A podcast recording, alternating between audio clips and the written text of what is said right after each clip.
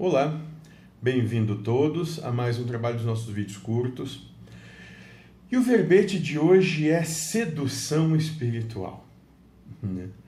É, lembrando que assim como o vídeo anterior da saudade, né, é, essas perguntas foram feitas num período onde nós trabalhávamos as questões de apometria, desobsessão, obsessor e tal. E nos foi feita a seguinte pergunta: É o brilho do espírito que seduz os outros espíritos? E nós vamos dar a seguinte resposta: não. Pois o brilho todos têm. Uns podem estar sujos, mas também tem brilho por debaixo disso.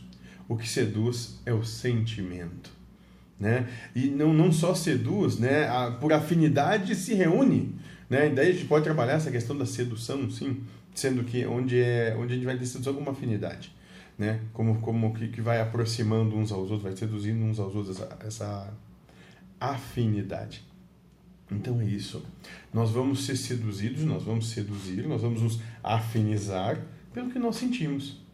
Então, se nós temos sentimentos de paz, harmonia e felicidade, compreendendo essa busca, buscando né, a verdadeira felicidade, buscando um caminho universalista, onde nós entendemos que todos são absolutamente iguais, porque todos são filhos de Deus, todos estão debaixo de uma mesma força, energia, entendimento, criatura, ser, sabe sei lá o que.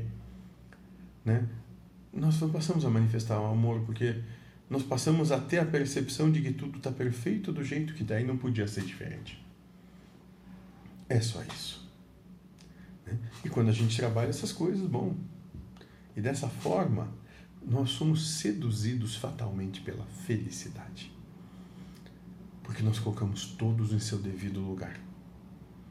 E Deus, cuidando, organizando, gerando, fazendo, sabendo, sendo absolutamente tudo.